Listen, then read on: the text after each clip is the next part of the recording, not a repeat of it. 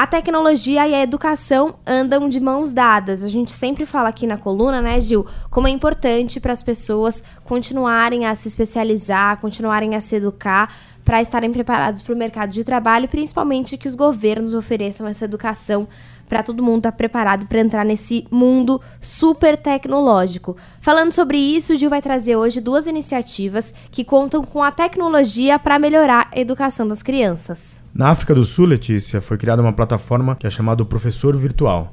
Os melhores professores das maiores cidades da África do Sul estão disponibilizando suas aulas em tempo real para os alunos que estão em áreas rurais, em áreas de pouco acesso, entregando um conteúdo de alta qualidade visual e de alta qualidade de som com lições que você faz na hora nos lugares mais remotos daquele país. E isso está fazendo que você crie um lugar, todos os adolescentes, todos os estudantes vão ter a mesma oportunidade, porque você não vai ter tanta diferença em quem está numa grande cidade e numa área rural que antigamente nem pegava a internet. É uma parceria entre uma grande empresa de tecnologia e o departamento de educação deles.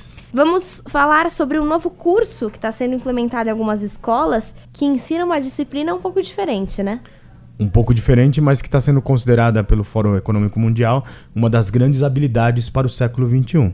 Na verdade, antes de falar dessa disciplina, como ela funciona? É uma plataforma para classes encontrarem pessoas de regiões diferentes, de outros países, e através de um chat, mesmo com todas as barreiras de língua, você cria projetos que possam ser aplicados na cidade onde você está, com essa cidade irmã que você escolheu. E são projetos para mudar aquele local onde eles estão trabalhando, como se fossem cidades irmãs. Os escoteiros faziam isso sem tanta tecnologia. Uhum. Mas qual que é o centro de tudo isso?